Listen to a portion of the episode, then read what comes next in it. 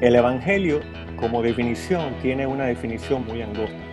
Es el anuncio o la proclamación de la persona y la obra de Cristo a favor del pecador.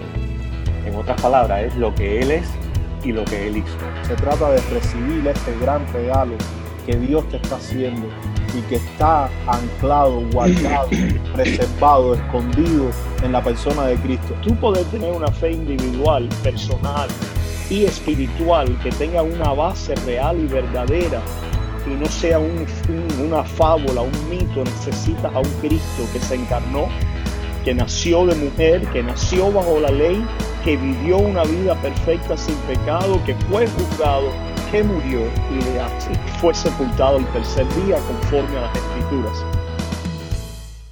Bienvenidos a este su programa centrado en el Evangelio, donde un grupo de pastores de la iglesia y maestros de la iglesia bautista de Tamiami nos damos cita para que la conversación acerca de la gracia del glorioso Evangelio de nuestro Señor Jesucristo nunca termine. Los últimos programas habíamos comenzado una serie de conversaciones acerca de un programa especial que tuvimos en la iglesia con respecto a la celebración de un aniversario más de la reforma. Y lo que hicimos en aquella oportunidad es que el equipo que está aquí presente, descentrado en el Evangelio, cada uno de nosotros tomamos un pasaje que hiciera referencia al Evangelio y tuvimos una pequeña presentación de cinco minutos acerca de ese pasaje, donde las verdades de la gracia de Dios, de los temas de la reforma, salieron a relucir en nuestras presentaciones.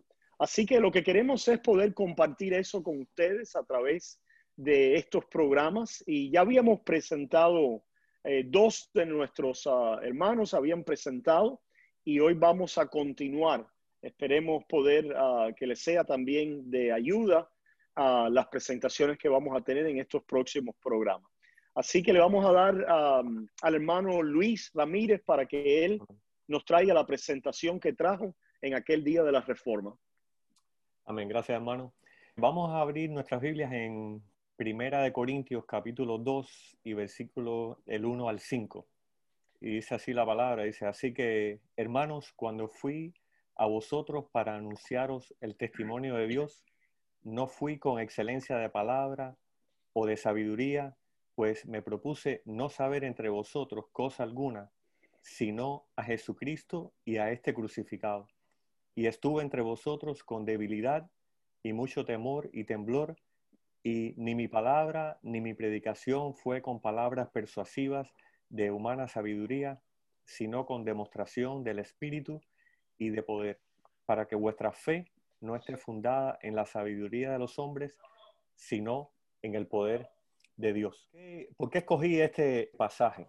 El Evangelio, como definición, tiene una definición muy estrecha o muy angosta. Es el anuncio o la proclamación de la persona y la obra de Cristo a favor del pecador. En otras palabras, es lo que Él es y lo que Él hizo. Y así Pablo trata de resumirlo en estos breves mensajes como el testimonio de Dios o el poder de Dios.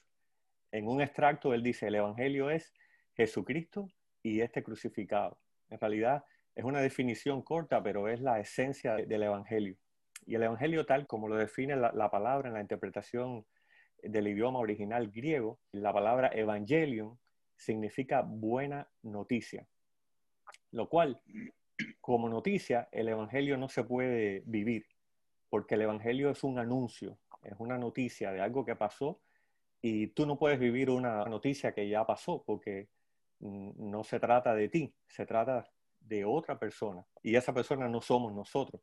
Y esta palabra se usaba así en este contexto militar, cuando un rey o un ejército había tenido una victoria en el campo de batalla, salía una persona que había estado ahí en esa batalla y anunciaba a otros que no habían participado en esa batalla que la victoria se había logrado.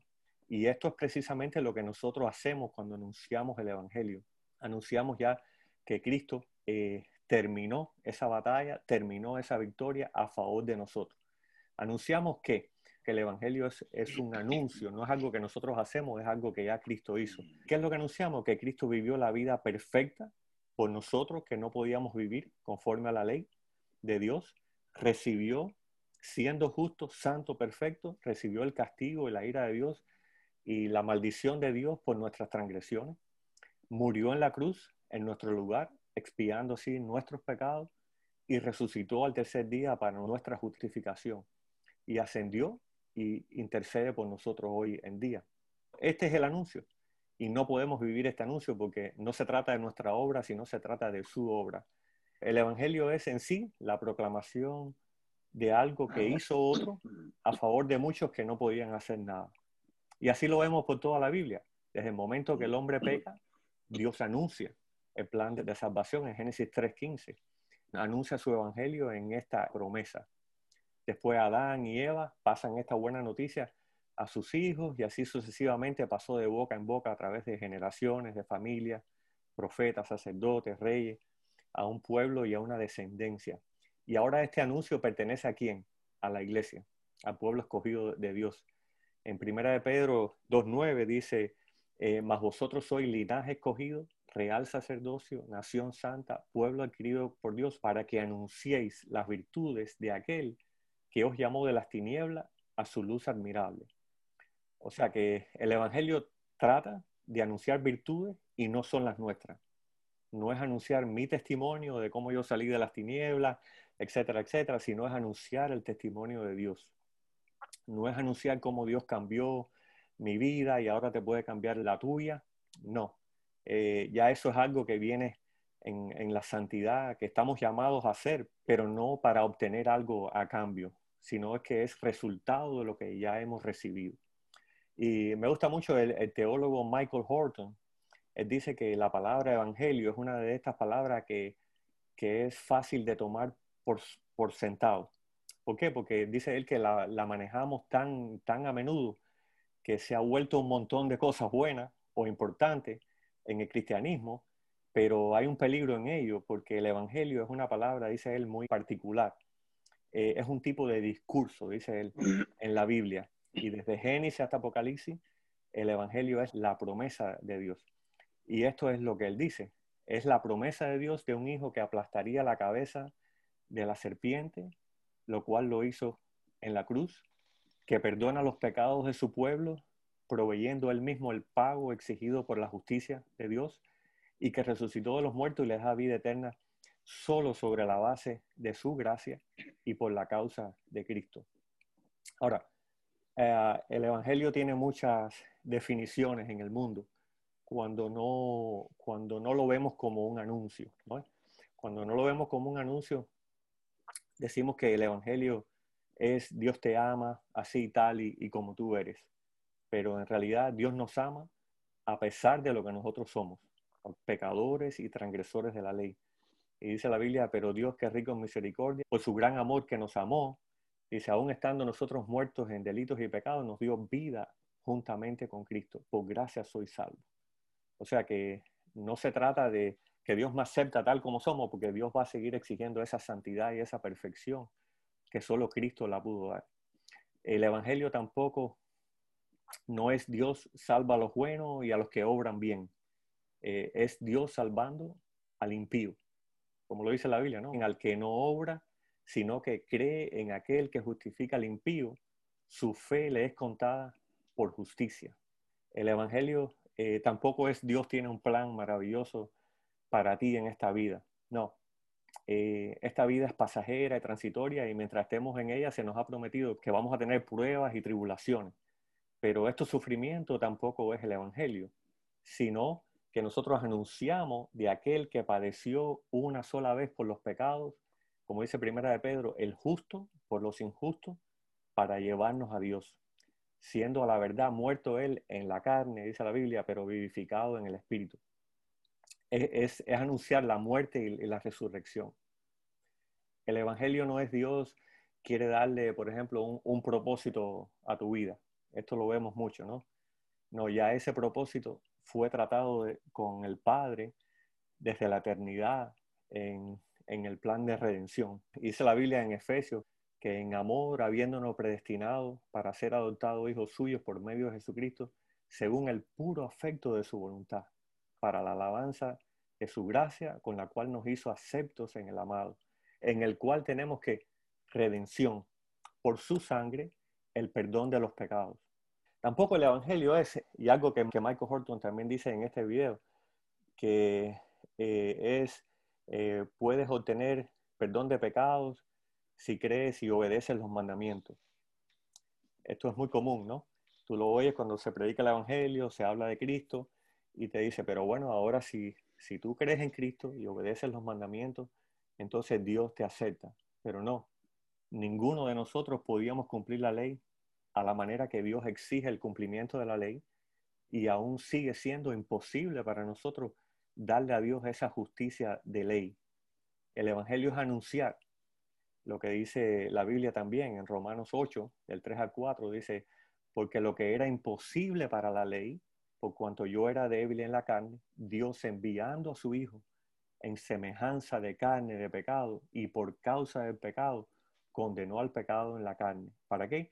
Para que la justicia de la ley se cumpliese en nosotros, que no andamos conforme a la, a la carne, es decir, justificándonos en nuestra propia obediencia, en nuestra propia santidad, sino conforme al Espíritu, que es el que nos lleva a Cristo, a mirar esa, esa justicia.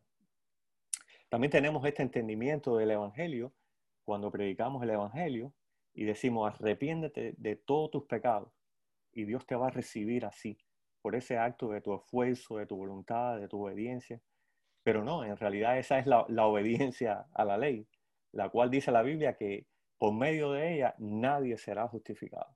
So, el arrepentimiento tiene, tiene que ver con algo, con algo más. Eso no, no lo vamos a cubrir en este programa, pero, pero no, no tiene que ver eh, con tu validación en la obediencia a los mandamientos, sino es ese voltearte a Dios en reconocimiento de que tú no puedes cumplir la ley a la manera que Dios lo exige y te volteas en ese cambio de mente de que no es por tu justicia, que en ti mismo hay corrupción y te volteas a la cruz, ¿no? A ver la obra y la persona de Cristo y la misericordia de Dios a tu favor.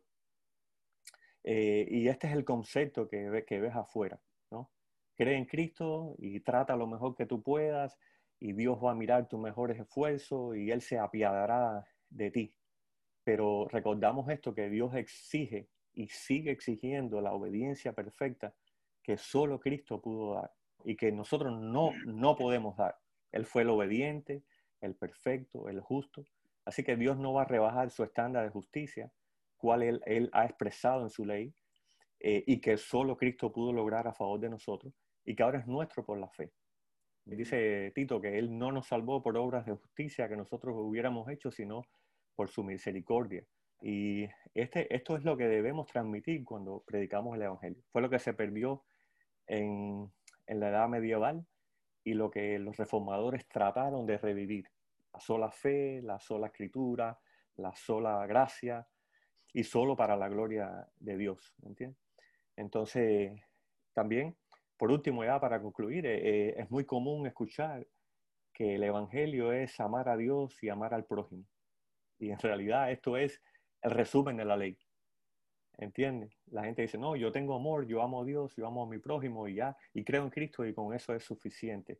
Es lo que debiéramos en realidad estar haciendo, pero no nos salvamos por esa combinación de fe y obras, sino solo en la fe, en la persona y la obra de Cristo a favor de nosotros. Bueno, y como eso ya quiero terminar aquí porque son, son, son muchas cosas, pero mucha gente habla de imitar a Cristo, como que es el Evangelio, eh, y en realidad eso tampoco es el Evangelio, sino es anunciar la victoria sobre la muerte en la cruz hace dos mil años, porque Cristo vino y vivió la obediencia perfecta que no podíamos vivir nosotros. Es anunciar su muerte expiatoria y sustitutiva en nuestro lugar y anunciar que por esto por medio de su obra podemos ser reconciliados con Dios. Antes éramos hijos de ira, pero ahora Él es el justo que lleva a los injustos a Dios. Él tomó la ira en nuestro lugar. Así que bueno, vamos a dejarlo ahí porque si no voy a ocuparme todos los minutos en el programa. vamos, vamos, vamos a conversar. Claro, claro, muy bueno, muy bueno, Luis. Vamos a conversar al respecto un poquito entonces eh, y vamos a enfocarnos en, en, este pasaje que tú has escogido de 1 Corintios 2, del 1 al 4, cualquier cosa que ustedes quieran traer a colación acerca del pasaje o acerca de la, por supuesto, Luis nos ha dado una, presentación más extensiva, más panorámica, más inclusiva. Así que siéntanse libres de interactuar con cualquiera de las ideas que le ha llamado la atención la presentación del hermano Luis. muy bueno, Luis, y muy buena la, presentación. y, bueno, como tú leías el pasaje, comenzando aquí en, el primer ah, versículo, y, estamos hablando sobre esto, es el tema que no termina, es el tema del Evangelio. Amén. ¿no? Aquí me, llama mucho la atención como Pablo dice que, que cuando él, fue a ellos, que no fue con excelencia de palabras o de sabiduría, y es bien importante esto porque, porque muchas veces las personas y piensan, los cristianos piensan que, el Evangelio es esta palabrería y esta, y esta sabiduría humana que tenemos nosotros mismos. Y si fulano es inteligente y si tiene tanto, ah, tantas escuelas y tantos doctorados y tantos años de ministerio, el Evangelio viene de parte de Dios. Amén. El Evangelio es una revelación de parte de Dios y, lo mismo lo puede decir un, un letrado lo mismo lo puede decir una persona que no tenga letras. Eh, por ejemplo, si hay alguien en, la Biblia que nosotros conocemos que había estudiado y alguien que estaba bien preparado, ese es Pablo. Mm, amén. Ese es Pablo. Eh, Pablo conocía las escrituras. Eh, podemos ver ese testimonio de, Pablo que también él, habla sobre él, que, como él no, no había nadie, era estudiado de verdad. El, hombre ah, tenía una sabiduría que, que Dios le había dado, por supuesto, pero él dice, yo, yo no vengo con este tipo de sabiduría. Yo vengo con la sabiduría del Evangelio. Esto es una revelación. No se trata de si tú eres inteligente, no se trata de cuán bueno tú eras en la escuela, no se trata de esto, se trata de recibir este gran regalo que Dios te está haciendo y que está anclado, guardado, reservado, escondido en la persona de Cristo. Hermano, para los corintios, estas personas eran, eran, eran el mundo gentil como lo somos nosotros. Y si Pablo eh, eh, era aquel ah, apóstol a los gentiles, estas personas estaban muy influenciadas por la filosofía griega, por la filosofía greco-romana, por, este, por esta inteligencia humana de, de, tener mucha, mucha filosofía, valga la redundancia. Y Pablo dice, no, no se trata de eso. Mm. Se trata de una revelación que viene de parte de Dios que para el mundo es locura. Pero para nosotros no. Para aquellos que son escogidos, para aquellos que son de Dios, el Evangelio es locura para ellos, pero para nosotros no, porque a Dios le agradó salvar a los hombres por la locura de la predicación. Por eso es que el Evangelio, hermano, e-, es, tan sencillo que lo podría entender un niño, pero es tan profundo que un necio no puede entenderlo, porque esto es una revelación que Dios es quien la trae. Y, y Pablo lo dice claro, yo no vine a ustedes con excelencia de palabra, ni con excelencia de sabiduría, sino vino a comunicarles el testimonio de Dios. Y, Pablo más adelante dice que él estaba con debilidad, que estaba con mucho temor y con mucho temblor. Hermano, esto no es de nosotros. Mm. Esto es de Dios. Y comunicamos lo que Dios nos ha dado. Y esto que Dios nos ha dado tiene que ver con lo que Pablo resume aquí, que no, que se propuso no saber de otra cosa que no sea de Cristo y este crucificado. Cualquier otra cosa la tratamos después. Me interesa Cristo y este crucificado. Como él diría en otros momentos, predicamos a Cristo. Como decía Luisito, no las buenas obras, no esto, no lo otro, no los mandamientos, no, a Cristo. Predicamos a Cristo, predicamos a Cristo y a este crucificado. Sí, exactamente. Cuando tratamos del Evangelio, no se trata, como decía Ruslan, y poniéndolo en el contexto de, del primer siglo, la sabiduría clásica griega era de persuasión en retórica para poder lograr una sociedad virtuosa y una sociedad de, que aspire a ciertos ideales. Así que Pablo dice nada de esto. Después dice, ciertamente, aún su trasfondo judío era basura para él en términos a sus obras delante de la ley porque como han hemos observado correctamente, se trata de la persona y de la obra de Jesús a favor de nosotros, que no podemos ni persuadir a la mente carnal para abrazar a Cristo, ni tampoco el discurso se trata de una persuasión que nos lleve a poder abrazar ideales y una aspiración política y social que nos pueda convertir en mejores personas o en mejores eh, seres delante de Dios y así entrarnos de alguna manera en la redención en el cielo.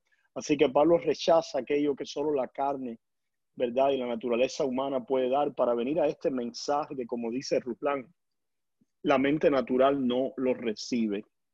Lo cual nos lleva al versículo 2. ¿Alguien quiere más añadir algo?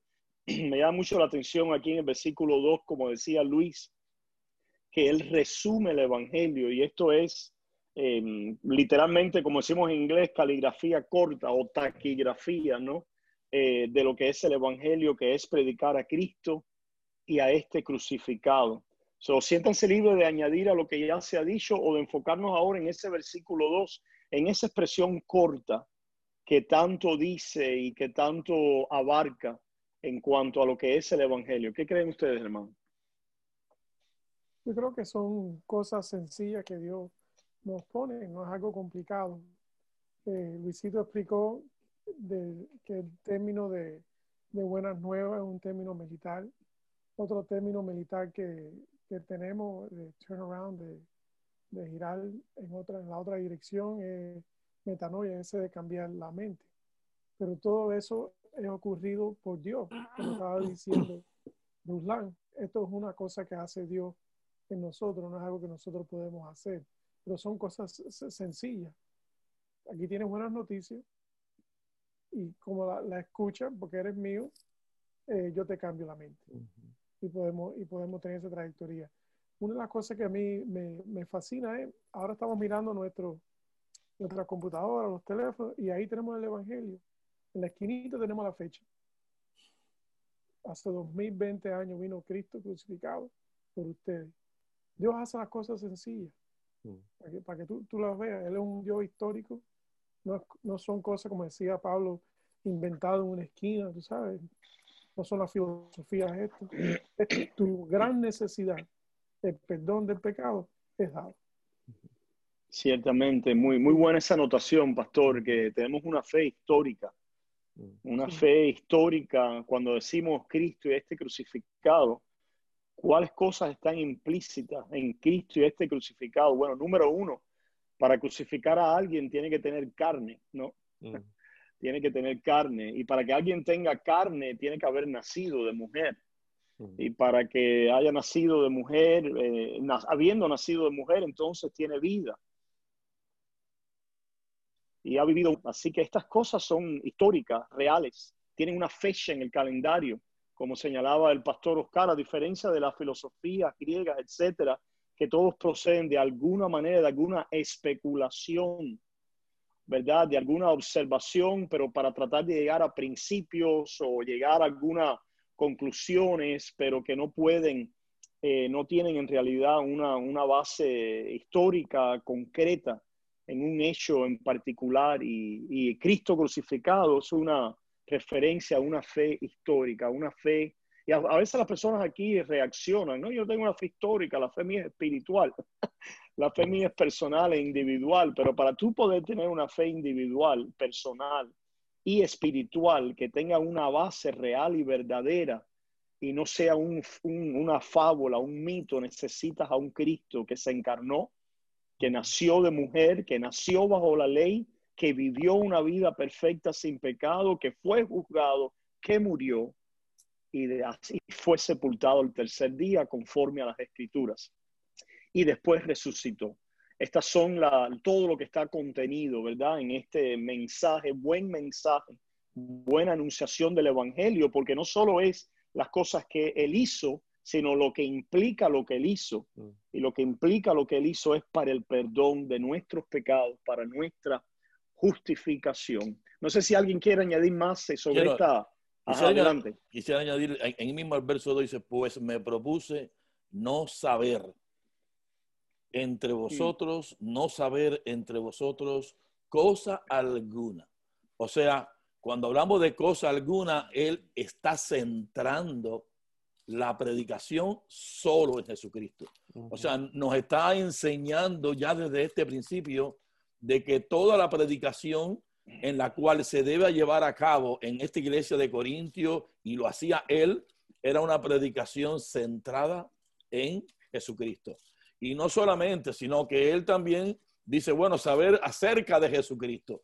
¿Qué debo saber acerca de Jesucristo? ¿Cuál es la doctrina verdadera que Pablo está centrando en este verso? O sea, Pablo está poniendo pautas de cuál es la doctrina que se debe predicar en la iglesia. Está diciendo, nosotros nada más debemos saber acerca de la persona de Jesucristo. Si alguna cosa debe saber la iglesia, si alguna cosa debe ser instruida la iglesia, es en la persona y la obra de Jesucristo. Pero además de eso, no solamente quedarnos en la persona de Jesucristo, sino en la obra que Jesucristo hizo a favor de pecadores. Y por eso él añade y una añadidura a este crucificado, no es a otro, no es otra persona, el único que el cual es crucificado a favor de pecadores es el Señor Jesucristo. Y al, y al decir, y este crucificado también está incluyendo la resurrección, porque nadie, más, más, adelante Pablo va a hablar de la resurrección y hablar de la crucifixión está hablando de mi muerte. Está hablando de la muerte nuestra que nosotros debíamos padecer y que Él murió por nosotros. Y con esa muerte, todo lo podemos heredar. O como decía Rula, si nos detenemos en el verso número 2, eh, tenemos muchísimo de qué comentar. Solamente en el verso 2. ¿Eh? Sí, sí, excelente, excelente. Y vamos, vamos, me gustaría hacer un par de también ahí de acotaciones, eh, porque a veces las personas leen ciertamente crucificado, o cuando hablamos de la cena recordamos su muerte.